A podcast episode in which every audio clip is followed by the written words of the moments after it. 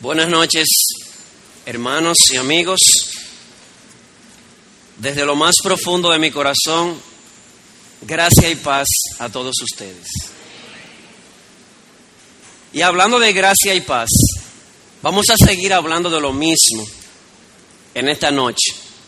Cómo esa gracia y esa paz pueden multiplicarse en nuestra vida. Acompáñenme a la segunda epístola de Pedro. Segunda de Pedro capítulo 1. No vamos a leer el texto completo porque ya se leyó en la lectura.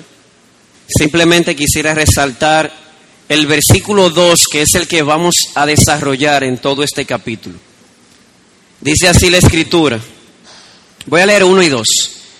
Simón Pedro, siervo y apóstol de Jesucristo, a los que han recibido una fe como la nuestra, mediante la justicia de nuestro Dios y Salvador Jesucristo, gracia y paz os sean multiplicadas en el conocimiento de Dios y de Jesús nuestro Señor. Bien, hoy comenzaremos, Dios mediante, una pequeña serie. Digo una pequeña serie porque posiblemente nos tome tres, cuatro sermones, tres, cuatro mensajes sobre esta epístola segunda de Pedro. Y quisiera llamar la atención primero sobre el autor de esta carta. Dice el versículo 1, Simón Pedro, siervo y apóstol de Jesucristo. Lo primero que quiero llamar la atención es quién está hablando. Simón Pedro. ¿Qué caracteriza a este hombre? Bueno, lo primero es que es un apóstol de Jesucristo. Y queremos resaltar algo que nos enseñó nuestro profesor de historia de la iglesia. Es un apóstol con A mayúscula. ¿Cómo así, pastor? Bueno, en, el Nuevo Testamento la palabra apóstol, dado que significa enviado, en ocasiones se utiliza para hablar de misioneros, enviados. Sin embargo, en este, en este pasaje la palabra apóstol es más que un misionero o un enviado, es un apóstol con A mayúscula. señor predicador, ¿y qué significa eso? Bueno, que este hombre que está escribiendo, Simón Pedro, primero fue escogido y comisionado personalmente por Jesús. Escogido, comisionado por Jesús mismo en persona. Por eso no es lo único. Además de que fue comisionado por él, este hombre tuvo una experiencia histórica, estuvo literalmente a los pies de Jesús como vamos a ver más adelante, no fue que a Pedro le contaron, ni que él oyó una fábula, es que él vio, él oyó, o como dice Juan en primera de Juan, él palpó al verbo de vida, una experiencia histórica. Este hombre comisionado y enviado por Jesús, un hombre que estudió por tres años y medio eh, o tres años en la mejor escuela del mundo, a los pies del maestro. Estuvo con él en su ministerio. Y no solamente eso, hablamos de un hombre que cuando escribe lleva con él una inspiración del Espíritu Santo. Cuando él estaba en el aposento alto, Jesús le prometió lo siguiente a estos doce hombres, incluyendo a Pedro, que el Espíritu Santo les iba a recordar a ellos todo lo que Jesús dijo y que les iba a guiar a toda verdad. Es decir, que este hombre que fue comisionado y enviado por Jesús, que estuvo a los pies de Jesús, cuando escribe, no está escribiendo palabra de hombre, está escribiendo palabra de Dios. Él fue guiado en todo momento por el Espíritu Santo. Y algo más, esa palabra de la que Él es portavoz fue confirmada, fue sellada y autenticada con muchos milagros y portentos. Se dice que la sombra de este hombre sanaba a personas. Claro, no era lo más importante, pero estos milagros de lo que los apóstoles fueron partícipes autenticaban, certificaban el mensaje que ellos llevaban como portavoces. Estamos hablando de una experiencia única. No hay otro así como los doce apóstoles, comisionados y enviados por Jesús en persona estudiaron a los pies del Maestro en todo su ministerio, fueron portadores de la inspiración divina en sus escritos y autenticaron sus mensajes con milagros y portentos.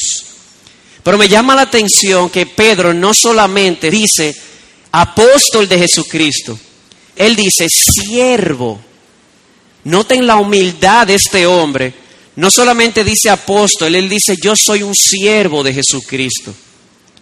Y de hecho, quiero hacer eco aquí de lo que dice Pablo en 1 Corintios 3:5 sobre esto.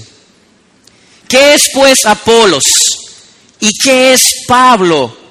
Servidores, simplemente servidores, a través de los cuales ustedes han creído, dice el apóstol Pablo. Y Pedro se identifica a sí mismo como apóstol con A mayúscula, pero también como siervo.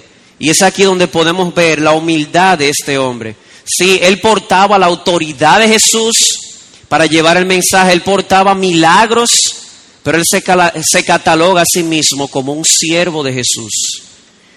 Así que eso en cuanto a la persona que escribió esta carta. Y con relación a los receptores, miren el versículo 1, dice, Simón Pedro, siervo y apóstol de Jesucristo, a los que han recibido una fe como la nuestra. Interesante esta frase. Pedro, siervo y apóstol de Jesucristo, le escribe con inspiración a quién? A aquellos que han recibido una fe como la nuestra, dice el apóstol. ¿Y qué es fe aquí? ¿Qué es fe? Es importante la pregunta porque puede interpretarse de dos maneras distintas. Puede tomarse la, la visión subjetiva del término para referirse al, al acto de creer. Fe en algunas ocasiones es sinónimo de creer o de confiar. Pero también este término tiene un significado objetivo. A veces no para referirse al acto de creer, sino para referirse a un grupo de doctrinas básicas a un grupo de verdades que han sido pasadas por Cristo a su pueblo a través de los apóstoles. Voy a repetir, la palabra fe puede usarse de dos maneras, de manera subjetiva para referirse al hecho de creer o de confiar, pero de manera objetiva para referirse al conjunto de verdades o a la verdad que Jesús nos pasa a través de ellos. Y creo, hermanos, que el segundo significado tiene preferencia en el contexto. Cuando él dice a los que han recibido una fe como la nuestra, está hablando de ese depósito, de esa verdad que le ha sido entregada. Y creo que merece preferencia por una sencilla razón, por el contexto histórico, por la situación histórica en la que Pedro tiene que escribir. Señor predicador, ¿cuál era la situación histórica? Estas personas no es una, una mera teoría. Estas personas a quienes Pedro escribió estaban confrontando serias dificultades y no desde afuera. Estaban enfrentando dificultades que no venían desde afuera, sino desde adentro de la iglesia. Me explico. Capítulo número 2. Falsos maestros. Falsos maestros que estaban introduciendo junto con esta verdad, otras enseñanzas heréticas que socavaban la fe verdadera. Esta epístola, hermanos, es una epístola apologética. ¿Qué es eso, pastor? Bueno, una epístola que tiene el propósito de defender la fe. Si ustedes notan, el capítulo 2 de Segunda de Pedro es idéntico prácticamente a la epístola de Judas. Judas que dice, hermanos, me ha sido necesario escribiros a vosotros. ¿Para qué? Para que contendáis ardientemente por la fe que le ha sido dada una vez a vosotros. De modo que estamos hablando, vuelvo y repito, cuando se habla aquí de la fe que nos ha sido dada, no en el sentido subjetivo de creer o confiar, sino de un conjunto de creencias, una verdad que ha sido pasada por Cristo a su iglesia a través de los apóstoles. Y aquí se, le, se levantan eh, la pregunta, entonces, ¿cuál era el propósito de Pedro? ¿Cuál era el propósito de Pedro al escribir esta carta a estos hermanos que están enfrentando una dificultad y es que se estaban levantando falsos maestros desde dentro de la iglesia y que su enseñanza estaba socavando la fe. Bueno, el propósito de Pedro al escribir esta carta creo que lo podemos ver reflejado en los últimos dos versículos. Acompáñenme allá. Capítulo 3, versículos 17 y 18. Dice así, por tanto, amados, sabiendo esto de antemano, ¿qué es esto? Lo que vamos a ver eh, subsecuentemente, que se levantarían falsos maestros, estad en guardia, no sean que arrastrados por el error de hombres libertinos, caigáis de vuestra firmeza. Antes bien, creced en la gracia y en el conocimiento de nuestro Señor y Salvador Jesucristo. El propósito de Pedro al escribir esta carta es doble. Por un lado, que defiendan la fe, que contiendan, como dice Judas, ardientemente por la fe que les ha sido entregada. Y no solamente que la defiendan, que puedan crecer en esa fe, como dice el versículo 18. Y de hecho así se llama este estudio, creciendo en la gracia del Señor.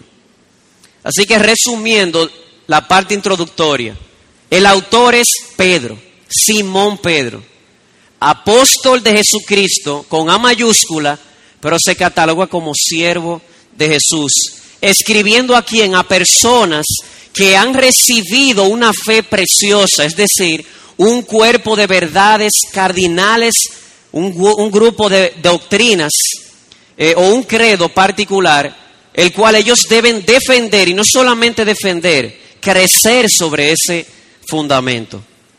Y hay cuatro cosas que quiero resaltar en este capítulo 1, ya que hemos visto esta información panorámica. Número uno, tenemos, oigan estas palabras que han sido cuidadosamente escogidas, tenemos un precioso y sólido cuerpo doctrinal. Como iglesia, hermanos, hemos recibido un precioso y un sólido cuerpo doctrinal, una preciosa y una sólida verdad. Leo nuevamente el versículo 1. A los que han recibido una fe como la nuestra. Y como les decía, aquí fe es un cuerpo doctrinal. Y quiero resaltar tres cosas acerca de esta verdad, de este cuerpo doctrinal. Primero, su contenido. ¿Cuál es el contenido de esta verdad, de esta fe que nos ha sido dada? De manera general, hermanos, de manera general, el contenido de esta verdad es Jesucristo. Punto y aparte. No sé ni cuántas veces, creo que como cuatro o cinco veces conté en el capítulo 1 esta frase, el conocimiento de nuestro Señor Jesús. Al final, el contenido general de, esta verdad es Jesús. Toda la escritura, Antiguo y Nuevo Testamento, dan testimonio de Él. Como alguien ha dicho, Él es el fenómeno más grande que ha atravesado el horizonte de este mundo. Él es el Hijo de Dios, el Salvador de los pecadores. Él es la pieza central de la civilización no tiene paralelos, no tiene precedentes. Él es la idea más elevada en la literatura, la más alta personalidad en la filosofía. Él es la, la doctrina fundamental de la verdadera teología, el único calificado para ser el único y suficiente Salvador. Y nosotros decimos, amén. Todo es de Él, por Él y para Él. La verdad que hemos de defender en sentido general es acerca de Jesús, el autor y consumador de la fe. Pero eso es en términos generales. Ahora, en términos particulares, ¿qué contiene esta fe, esta verdad, este conocimiento que nos ha sido dado? Bueno, por un lado, esta verdad apunta a una realidad pasada. ¿Cuál es la realidad pasada? Que Cristo Jesús vino una vez al mundo con relación al pecado para purificarnos de nuestros pecados. Miren conmigo el versículo 9. Porque el que carece de estas virtudes es ciego, o corto de vista, habiendo olvidado la purificación de sus pecados pasados. De manera, de manera general es sobre Cristo, es sobre Él. De manera particular, esta verdad apunta a que Cristo vino por primera vez con relación al pecado. ¿Cómo así? Que murió en una cruz por nuestros pecados para purificarnos, para que un día podamos presentarnos ante la presencia de Dios. Y noten que Pedro no solamente sabe sobre perdón, él también sabe sobre justificación. El versículo 1 dice, a los que han recibido una fe como la nuestra, mediante la justicia de nuestro Dios y Salvador Jesucristo. En otras palabras, de manera particular esta verdad apunta a que en la cruz del Calvario Jesús llevó nuestros pecados para que seamos purificados y completó una obediencia perfecta para que seamos justificados. Esa es la primera verdad particular. Apunta al pasado, a la purificación de nuestros pecados, a la justicia de Dios siendo imputada a nosotros por medio de Cristo. Pero esta verdad, hermanos, no solamente apunta al pasado, apunta también al futuro. Miren conmigo el versículo 4. Por medio de las cuales nos ha concedido sus preciosas y maravillosas promesas. Grandiosas y preciosas promesas. Esta verdad este conocimiento que nos ha sido dado no solamente mira al pasado, a la obra de Cristo, mira también al futuro. Que mira que este Jesús que vino una vez con relación al pecado, regresará por segunda vez para salvar a los que le esperan. Hermanos, ¿y dónde vemos eso en el texto? Acompáñenme mismo al capítulo 1, versículo 16. Dice, porque cuando os dimos a conocer, esa palabra se usa tantas veces en el capítulo 1, que el poder y la venida de nuestro Señor Jesucristo, a través de Pedro, a través de los apóstoles, se nos ha hecho conocer la venida de Cristo. La palabra griega aquí es parusía, usada exclusivamente en el Nuevo Testamento para referirse a la venida de Jesús se usa también en el capítulo 3, vayan conmigo, versículo 4. Dice, y diciendo, leo desde el 3, ante todo sabed esto, que en los últimos días vendrán burladores con su sarcasmo, siguiendo sus propias pasiones y diciendo, ¿dónde está la promesa de su venida? Y más abajo comienza a hablar de que cuando Cristo venga, en ese día los cielos y la tierra serán destruidos y Él establecerá cielos nuevos y tierra nueva donde mora la justicia. Pregunto de nuevo, ¿qué es esta fe que nos ha sido dada? ¿Cuál es el contenido de esa verdad que nos ha sido dada? De esta preciosa y sólida verdad. De manera general, el tema principal de la verdadera teología es Jesús, el autor y consumador de la fe. De manera particular, esta verdad trata de algo pasado. Jesús vino una vez para purificarnos de nuestros pecados y regresará por segunda vez para establecer un cielo nuevo y una tierra nueva donde mora la justicia. Hermanos, tenemos preciosas y grandes promesas en el Evangelio. ¿Y cuál es su valor? Hemos visto el contenido de esta verdad un contenido pasado, un contenido futuro, pero ¿cuál es el valor? Voy a leer el versículo 1 del capítulo 1 otra vez. Dice Simón Pedro, siervo y apóstol de Jesucristo, a los que han recibido una fe como la nuestra. Quiero llamar la atención que aquí hay lo que se llama una variante textual. ¿Qué es eso? Bueno, que en algunos manuscritos antiguos la frase decía así, una fe igualmente preciosa. Hermano, el cuerpo, hermanos, el cuerpo doctrinal que tenemos que trata sobre Cristo, sobre su primera venida, sobre su segunda venida, es preciosa esta verdad. Yo me pregunto cuántos de nosotros pensamos en esto diariamente y decimos, Señor, la verdad que me has dado es preciosa. ¿Y qué significa preciosa?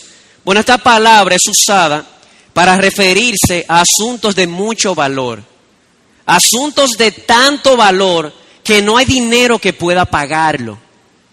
Lo voy a ilustrar de la siguiente manera. Es como el enfermo que tiene 15 años padeciendo de una enfermedad, se acerca al médico y le dice, doctor, tengo 15 años sufriendo con esta enfermedad. Por favor, ayúdeme. Dígame qué, cuál es el remedio. No importa el precio, no importa el esfuerzo. Para mí la salud es preciosa. Es tan preciosa para ese hombre que no hay precio para pagarlo. No importa el precio. Y más o menos es una ilustración para que podamos ver el valor de esta verdad que tenemos. No hay precio para esta valiosa verdad. Su, su valor es infinito. Pero no solamente tenemos su contenido, no solamente tenemos su valor, también tenemos su fundamento. Recuerden que al principio les decía, número uno, tenemos un precioso y sólido cuerpo doctrinal. ¿Por qué es sólido? Bueno, por su fundamento. ¿En qué se fundamenta esta verdad? Te lo voy a decir de manera negativa y de manera positiva. No se fundamenta en fábulas humanas. No se fundamenta en filosofía humana. Se basa en revelación divina. Quiero que vean conmigo los versículos 16 al 18. Dice, porque cuando os dimos a conocer el poder y la venida de nuestro Señor Jesucristo negativamente, dice Pedro, no seguimos fábulas ingeniosamente inventadas, sino que fuimos testigos oculares de su majestad. ¿Por qué? Versículo 17. Pues cuando él recibió honor y gloria de Dios Padre, la majestuosa gloria le hizo esta declaración. Este es mi Hijo amado en quien tengo o en quien me he complacido. Y nosotros mismos escuchamos esta declaración. Hermanos, nuestra fe es sólida. Nuestra fe es razonable. ¿Por qué? Porque está fundamentado en evidencia sólida. ¿Cuál es esa evidencia? En hombres que no le contaron acerca de estas cosas. Es que vieron, oyeron y palparon al verbo de vida. Nadie se los contó. Dice Pedro, nosotros estábamos ahí, en el monte de la transfiguración, cuando vino una voz del cielo y dijo de Jesús, ese es mi Hijo amado. Así que es una verdad sólida porque está basada en el testimonio de testigos oculares, los apóstoles. Pero hay algo más, no solamente porque está fundamentada en el testimonio de los apóstoles, también porque está fundamentada en la palabra profética. ¿Y qué es la palabra profética? El Antiguo Testamento, que era lo que estaba escrito. Miren conmigo los versículos 19 al 21. Y así tenemos la palabra profética más segura, a la cual hacéis bien en prestar atención como a una lámpara que brilla en el lugar oscuro, hasta que el día despunte y el lucero de la mañana aparezca en vuestros corazones. Pero ante todo sabed esto, que ninguna profecía de la Escritura es de asunto de interpretación privada, pues ninguna profecía fue dada jamás por un acto de voluntad humana, sino que hombres inspirados por el Espíritu Santo hablaron de parte de Dios. Esta verdad, hermanos, que nos ha sido dada, es preciosa porque trata de Jesús viniendo a morir por nuestros pecados, de Jesús regresando por nosotros para establecer una nueva creación. Esta verdad gloriosa y valiosa es sólida porque está fundamentada en el testimonio de los apóstoles que vieron, oyeron y palparon y en el testimonio de la escritura del Antiguo Testamento. Y no sé si logran eh, percibir aquí cómo podemos ver aquí retratado el Antiguo y el Nuevo Testamento. Hermanos, ¿en qué se basa el Nuevo Testamento? Al final el Nuevo Testamento se basa en el testimonio de los apóstoles. Y tenemos aquí el Antiguo Testamento cuando se habla de la profecía de la Escritura. Toda esta verdad que nos ha sido dada está sólidamente fundamentada en el Nuevo Testamento y en el Antiguo Testamento. Así que resumiendo, para cerrar esta primera verdad, hermano, Hermana, a ti y a mí nos ha sido dada una preciosa y una sólida verdad. Es sobre Cristo que vino una vez a morir por nuestros pecados, que regresará para establecer una nueva creación. Esa verdad es preciosa, no tiene precio, esa verdad es sólida porque se fundamenta no en sabiduría humana, no en un hombre que se sentó debajo de una mata de coco a pensar o interpretar, no, en que Dios por su espíritu le reveló estas verdades. Tenemos una palabra segura en nuestras manos. Y eso nos lleva a la segunda verdad general de este capítulo.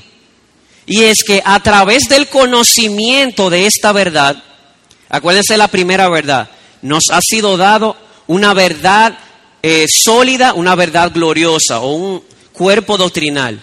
La segunda verdad es que es por medio del conocimiento de esta verdad que se nos da todo lo que nosotros necesitamos para vivir la vida cristiana. ¿Cómo, cómo, cómo? Lo voy a repetir.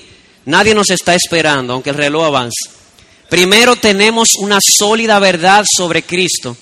Número dos, a través del conocimiento de esa verdad se nos da todo lo que nosotros necesitamos para la vida cristiana. Miren conmigo en el capítulo 1 nuevamente, versículo 3 eh, y 4. Dice, pues su divino poder nos ha concedido algunas cosas, no, no, no, todo cuanto concierne a la vida y a la piedad, ¿por medio de qué? Mediante el verdadero conocimiento de aquel que nos llamó por su gloria y excelencia. Hermano, ve, ve captando, ve amarrando. La verdad gloriosa que nos fue dada está aquí registrada en la Escritura. Y la segunda verdad es que todo lo que nosotros necesitamos para la vida y la piedad está registrado aquí. ¿Qué es todo para la vida y la piedad? Bueno, vamos a ver más adelante unas cuantas gracias o virtudes que se mencionan. Y todas tratan o se resumen a lo siguiente. Nuestra relación con Dios, nuestra relación con el prójimo, nuestra relación con nosotros mismos. Hermano, escucha esto, te lo voy a repetir. Todo lo que tú necesitas para tu relación con Dios, con el prójimo y contigo mismo, está aquí registrado en el testimonio de los apóstoles y en la palabra profética del Antiguo Testamento. Y esto exalta aquí un maravilloso atributo de la Escritura. Y es el siguiente, la suficiencia de la Escritura. El salmista dice, la ley de Jehová es perfecta, significa que es completa, no le falta nada, es suficiente. ¿Qué tan suficiente? Ahí está todo lo que yo necesito para la vida y para la piedad. Mientras el catolicismo dice la Biblia y la tradición, Pedro dice sola escritura. Mientras el mormonismo dice la Biblia y el libro del mormón, Pedro dice sola escritura. Mientras el adventismo dice la Biblia y los escritos de Elena de White, Pedro dice sola escritura. Mientras el atalaya dice la Biblia y los escritos de Charles Russell, Pedro dice sola escritura. Hermanos, sola escritura. La Biblia es suficiente para todo lo que nosotros necesitamos para la vida y para la piedad. No hay nada más que agregar. Aquí está todo lo que necesitamos. Bendito sea el Señor por su palabra. Y hay una tercera verdad que quiero resaltar. Voy a repetirlo otra vez. Uno, nos ha sido dada una preciosa y sólida verdad. Segundo, a través de esa verdad se nos da todo lo que nosotros necesitamos para la vida y la piedad. Número tres, es por esa razón que somos capacitados para crecer en la gracia. ¿Por cuál razón? Por el hecho de que todo lo que necesitamos para la vida y la piedad nos ha sido dado por este conocimiento. Entonces nosotros estamos capacitados para crecer en la gracia. Miren el versículo 2.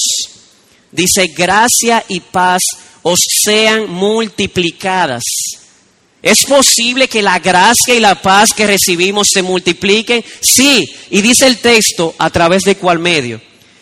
Dice, en el conocimiento de Dios y de Jesús nuestro Señor. Es el conocimiento de esta verdad o es en el conocimiento de esta verdad que somos capacitados para crecer, para que la gracia y la paz se multipliquen en nosotros.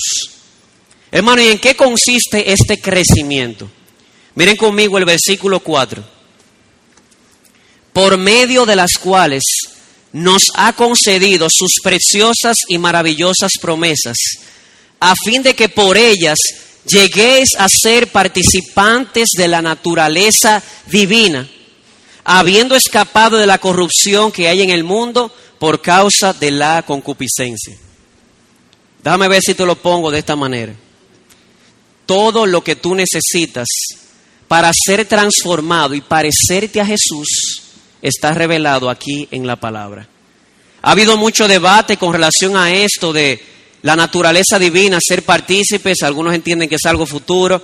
Creo que cuando uno sigue el hilo de pensamiento está hablando de lo que William Hendrickson le ha llamado eh, crecimiento o desarrollo de nuestro carácter, cada día parecernos al Señor Jesús. Y todo esto se resume a esto. ¿Cuál es la verdad general o el, contenido general de esta verdad? Jesús. Y es por medio de conocer a Jesús que nos vamos a parecer a Jesús diariamente. En eso consiste la santificación, en cada día morir más al pecado, vivir más a la justicia. La santificación al final consiste en parecernos más a Cristo, de aquel de quien se está hablando en todo este texto. Y creo que en el capítulo 3, versículos 13 y 14, tenemos una ilustración de esto. Cómo conocer esta verdad nos lleva a santificarnos y a parecernos más a Cristo. Leo el capítulo 3, versículos 13 y 14. Dice, pero según su promesa, recuerden que acabamos de, de ver allá que nos han sido dadas, que preciosas promesas. Según su promesa, nosotros esperamos nuevos cielos y nueva tierra en los cuales mora la justicia. Versículo 14. Por tanto, amados, puesto que aguardáis estas cosas, procurad con diligencia ser hallados por Él en paz, sin mancha e irreprensibles. En la medida en que conocemos a este Cristo, vamos siendo transformados más y más en el carácter de este Cristo. De tal manera que el resultado será, versículo 4, que escaparemos de las corrupciones de este mundo. En la medida en que nos parecemos más a Cristo, las cosas del mundo parecerán menos atractivas para nosotros. Y ese es el punto, entiendo, del texto, de que el crecimiento en la gracia significa que por medio de esta verdad yo tengo todo lo que necesito para parecerme a Jesús cada día más. Y usted dirá, ¿y cómo yo sé que yo estoy creciendo a la estatura de Cristo? ¿Cómo yo sé que yo estoy siendo transformado? ¿Cómo yo sé que la gracia y la paz se están multiplicando en mí? Bueno, efectos. Hay efectos. Y los efectos lo podemos ver en los versículos 5 al 7. Dice, por esta razón, también, eh, por esta razón también, obrando con toda diligencia, añadid a vuestra fe, esa fe ahí es el cuerpo de conocimiento que nos ha sido dado. Agreguen a este cuerpo de conocimiento virtud y a la virtud conocimiento, al conocimiento dominio propio, al dominio propio perseverancia y a la perseverancia piedad. ¿Cómo yo sé que yo estoy siendo transformado? ¿Cómo yo sé que estoy creciendo en la gracia? Porque esas gracias, esas virtudes que se mencionan ahí, no solamente van a ser evidentes, es que se van a multiplicar en nuestra vida. Y sigan el hilo. Esa verdad nos ha sido revelada, preciosa y sólida. A través de ella se nos da todo lo que necesitamos para la vida y la piedad. Número tres, es por eso que a través de esas verdades cada día podemos parecernos más a Cristo, ser participantes de la naturaleza divina y eso se va a evidenciar porque crecemos en esas gracias. Y voy a definir brevemente cada una, no quiero detenerme en detalle. Número uno, virtud. Dice, agreguen a la fe virtud. Y es interesante que pone la fe o el conocimiento doctrinal como el fundamento o la base sobre el cual se va a edificar. Agreguen a la fe virtud. Y es interesante el término porque cuando pensamos en virtud, pensamos en ciertas excelencias del carácter. Y creo que eso es válido. El problema está en que todo lo que él sigue mencionando son virtudes. Así que siguiendo aquí las líneas del doctor Lloyd Jones, entiendo que virtud es algo mucho más específico. Algunos siguiendo el léxico griego, ya que no tenemos muchos elementos para definirlo de una manera funcional, la palabra virtud se puede traducir como energía, vigor, y oigan esto, una fe agresiva o enérgica. Y cuando digo agresiva, no estoy hablando de la fe como los musulmanes, que por lo que ellos creen empiezan a repartir galletas y a traerse en edificios. No es de eso que estamos hablando. Estamos hablando de una fe enérgica o potente. ¿Cómo que? Bueno, esta semana tuvimos la oportunidad de oír a nuestro amado hermano Miguel Núñez en una tertulia sobre la homosexualidad. Le voy, a, le voy a dar una ilustración de lo que yo creo que es virtud, excelencia o una fe enérgica. El que está defendiendo la homosexualidad dice, yo creo en Jesús, pero no en todo lo que él dijo. Yo creo algunas cosas, algunas yo no estoy de acuerdo. Y nuestro amado hermano Miguel, con una fe enérgica y con autoridad le dijo, ahora tú no estás de acuerdo con él, pero llegará un día en que tú y todos los que están sentados aquí estarán de acuerdo con Jesús y doblarán sus rodillas ante él. Eso es virtud. Sobre este conocimiento doctrinal de la primera y segunda venida de Cristo, añadir a eso una fe enérgica, capaz de luchar o, dispuesta a luchar la buena batalla de la fe. Pero hay una segunda virtud, o una segunda virtud en todo esto. A veces, hermanos, el mucho fervor, la mucha fe enérgica, pudiera ser perjudicial si no está bien fundamentada. A veces caemos en un celo religioso falso, dice el doctor Lloyd Jones. Así que viene un próximo elemento. Y a esa fe, a esa virtud agreguen conocimiento. ¿Y qué es este conocimiento? ¿No se supone que la fe inicial es conocimiento? Hermano, el hecho de que hayamos conocido el Evangelio no significa que no vamos a seguir creciendo en el conocimiento de ese Evangelio. Es más, dame decirte algo. La vida cristiana se resume a esto. Nos vamos a pasar toda la vida profundizando en este bendito Evangelio. Esta verdad que debe ser defendida con energía espiritual debe estar bien fundamentada. Me llama la atención que este hermano Miguel hizo una defensa enérgica, pero esta defensa enérgica estaba fundamentada en mucho conocimiento. Hermanos, nuestra vida se ha de resumir a esto, seguir conociendo y profundizando más y más en el Evangelio de Jesucristo. De tal manera que podamos crecer no solamente en conocimiento, sino también en discernimiento. La palabra discernimiento también está incluida en el concepto aquí. Y de hecho muy necesario, porque recuerden que Pedro le está hablando a personas que iban a enfrentar a falsos maestros. Ellos necesitaban un conocimiento más profundo del Evangelio para poder desarrollar un discernimiento tal que pudiesen identificar a los falsos maestros. Y a este conocimiento del Evangelio, a esta preciosa fe que hemos recibido, hemos de agregarle una fe enérgica que pueda luchar la buena batalla de la fe pero también profundizar en el conocimiento para que nuestra defensa enérgica no sea débil. Pero hay algo más. Virtud, conocimiento, dominio propio. A este conocimiento hay que agregar dominio propio. Y de hecho yo diría que es un resultado, un resultado obligatorio. Dice el doctor Sam Waldron, uno de nuestros profesores, el conocimiento correcto por obligación lleva a la ética correcta. ¿Y por qué es importante esta frase? Porque una de las cosas que caracterizaba a los falsos maestros que Pedro está enfrentando aquí, según el capítulo 2, es que ellos eran gobernados no por la verdad, sino por sus pasiones. En tres ocasiones lo vamos a ver en el capítulo 2. Y lo grande del caso, hermanos, es que ellos trataron de usar los escritos de Pablo para justificar una vida gobernada por la carnalidad y no por la verdad debemos agregar a este conocimiento inicial o a este evangelio eh, virtud o fe enérgica, más conocimiento, dominio propio y hay una más, perseverancia. Perseverancia, muy importante para estos hermanos. ¿Por qué? Porque ellos estaban siendo atacados. La fe estaba siendo socavada por las enseñanzas falsas de estos falsos maestros.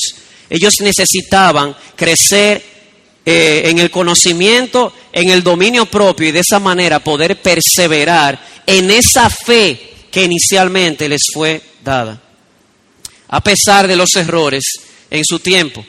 Pero hay una virtud más, la piedad. Dice en el versículo 6, y a la perseverancia piedad. ¿Qué es piedad? Bueno, piedad en el texto se refiere a nuestra relación con Dios.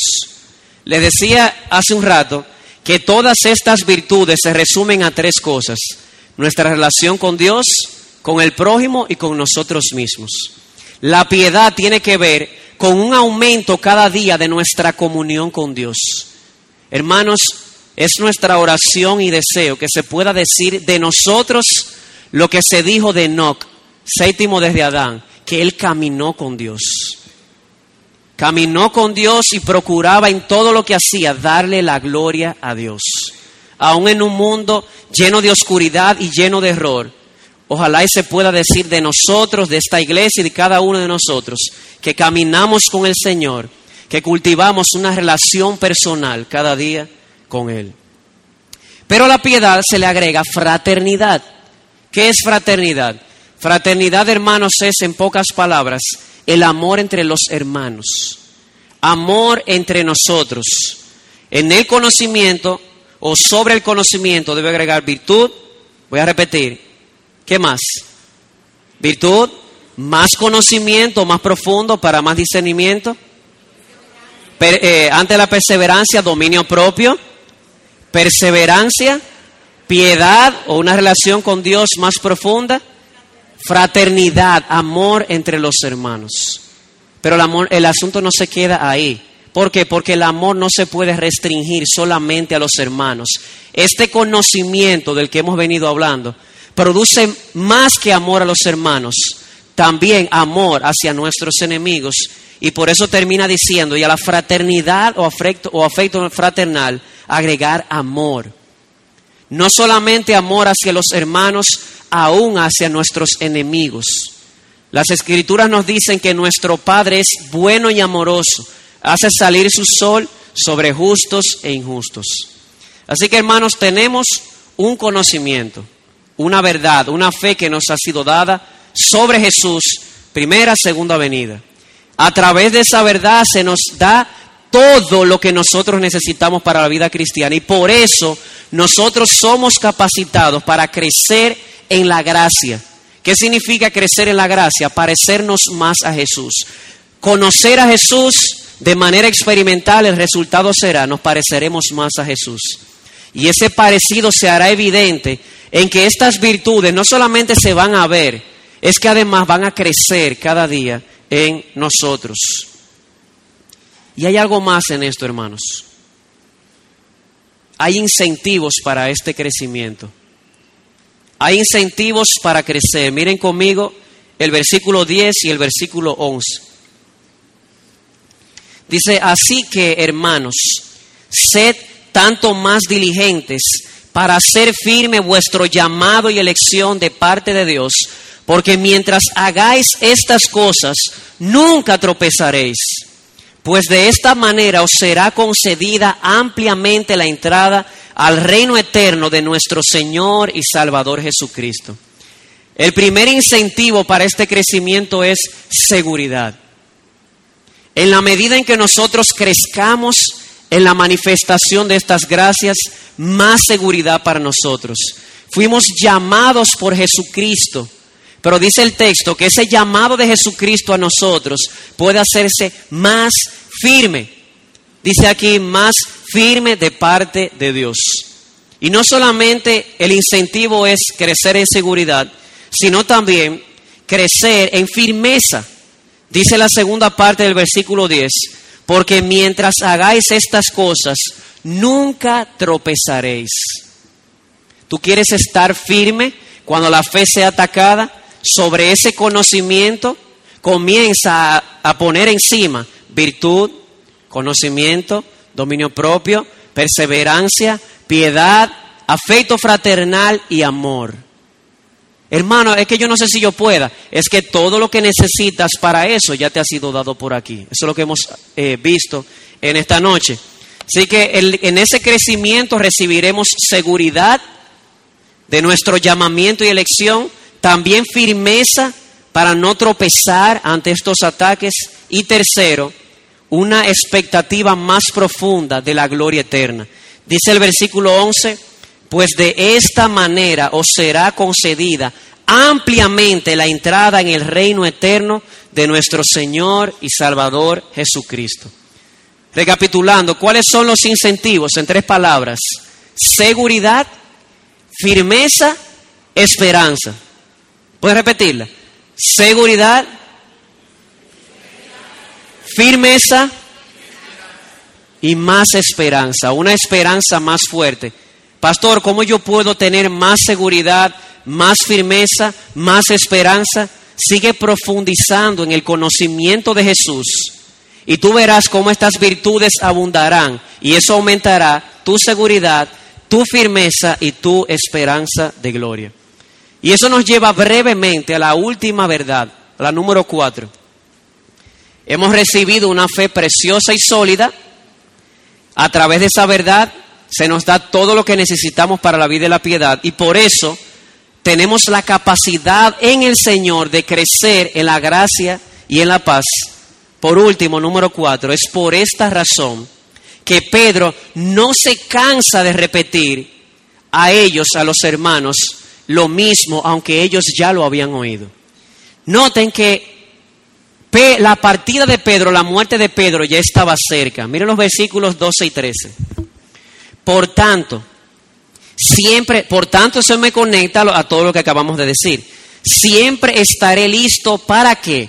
Para recordaros que estas cosas, aunque vosotros ya las sabéis y habéis sido confirmados en la verdad que está presente en vosotros, y considero justo mientras esté en este cuerpo, estimularos recordándoos estas cosas, sabiendo que mi separación del cuerpo terrenal es inminente. Es por esa razón, por esas tres verdades iniciales, que Pedro vuelve a repetir lo mismo, las mismas verdades. Primero, su muerte ya estaba cerca. ¿Y cómo lo sabía? Bueno, porque el Señor se lo reveló. Dice el versículo 14, tal como me lo ha declarado nuestro Señor Jesucristo. En el Evangelio de Juan, Juan registra lo siguiente, Pedro, llegará un día cuando seas viejo en que vendrá uno, te ceñirá y te llevará donde no quieras ir. Y el autor divino comenta, le dio a entender con qué muerte le, habría de glorificar. Pedro ya estaba viejo, él sabía que el tiempo de su muerte estaba cerca.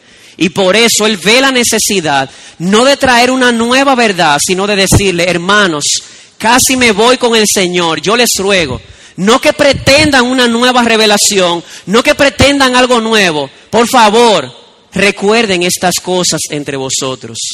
¿Por qué? Porque todo lo que necesitamos para la vida y la piedad está aquí.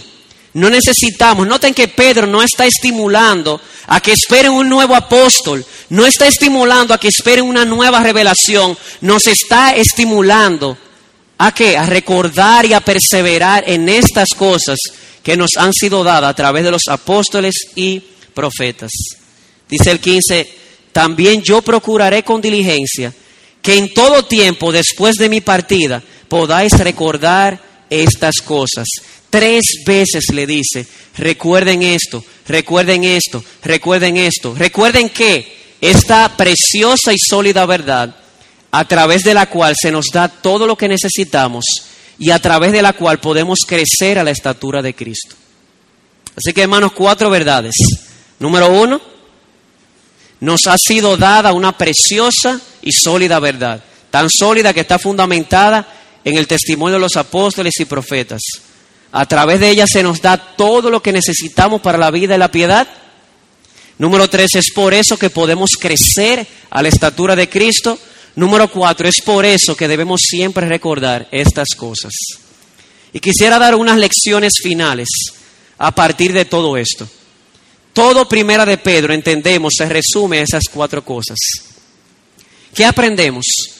Número uno, hermano y amigo, la originalidad del cristianismo, ¿sabes en qué consiste? La originalidad del cristianismo consiste en que no pretende originalidad. La originalidad del cristianismo consiste en que no pretende originalidad. Es el mismo mensaje que nos fue dado hace dos mil años. El mensaje no ha cambiado, el mensaje es el mismo. Y alguien dirá, wey, un visitante, espérese un momentico, señor predicador. No debería cambiar eso, porque los tiempos cambian, los tiempos cambian, pero nuestras necesidades no cambian. Y yo te tengo una buena noticia. Es precisamente porque la verdad de Dios no cambia. Que no importa cuando tú hayas vivido, estés viviendo seguir, o tú sigas viviendo, hay una verdad inmutable para ti. Una verdad que no cambia y que puede saciar tus necesidades. Aunque los tiempos cambien, las necesidades del ser humano no cambian. Y para un ser humano cuyas necesidades nunca cambien, hay una verdad inmutable. Y esa verdad inmutable se llama el bendito Evangelio de nuestro Señor Jesucristo.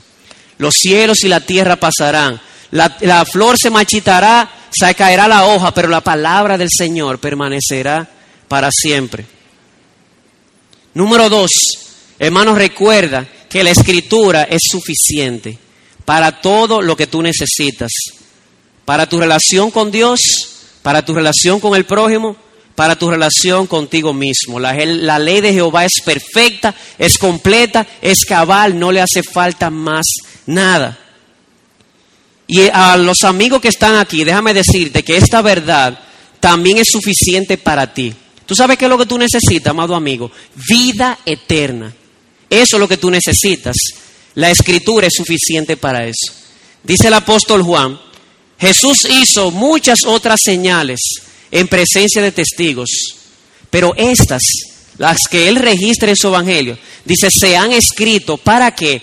Para que creáis que Jesús es el Cristo y creyendo tengáis vida eterna. Se lo traduzco.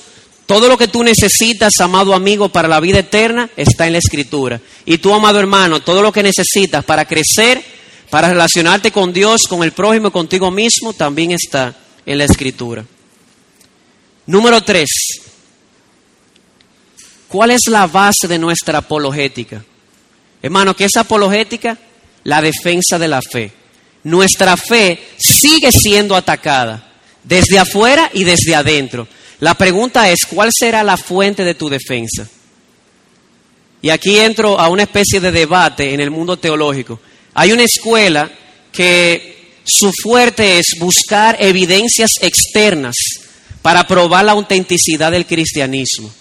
Y no decimos que sea malo, pero decimos que es complementario. Pedro está defendiendo la fe y ¿saben cuál fue la base para defender su fe? La escritura. El conocimiento dado a través de los profetas, el conocimiento dado a través de ellos los apóstoles. Así que la escritura también es suficiente para defender la fe. Y número cuatro, amado hermano, este conocimiento nos capacita para abundar en la gracia, para que la gracia y la paz sean multiplicadas en nosotros. Recuerda esto, hermano. Al mundo no le va a importar lo que tú enseñas si ellos no ven que tú te importas por ellos. Este, verdad, este conocimiento no puede quedar infructuoso. Aquí mismo en 2 de Pedro 1, versículo 8. Pues estas virtudes, al estar en vosotros y al abundar, nos dejarán estar ociosos ni estériles en el verdadero conocimiento de nuestro Señor Jesucristo. Lamentablemente a veces no causamos impacto porque este conocimiento que nos ha sido dado no abunda en estas gracias. Es posible que sepas mucho de Biblia, pero que tu conocimiento sea estéril. No sea así con nosotros. La escritura nos enseña que este conocimiento debe abundar más y más en estas virtudes. ¿Y cómo yo sé que lo hará? Porque esta palabra es poderosa. Todo lo que necesitamos para la vida y la piedad nos ha sido dado a través de este conocimiento. Así que terminamos, hermanos, este primer capítulo de Segunda de Pedro diciendo una sola cosa, sola escritura. La escritura es suficiente para todas nuestras necesidades espirituales y nuestras eh, necesidades morales. Al Señor sea la gloria por su bendita palabra.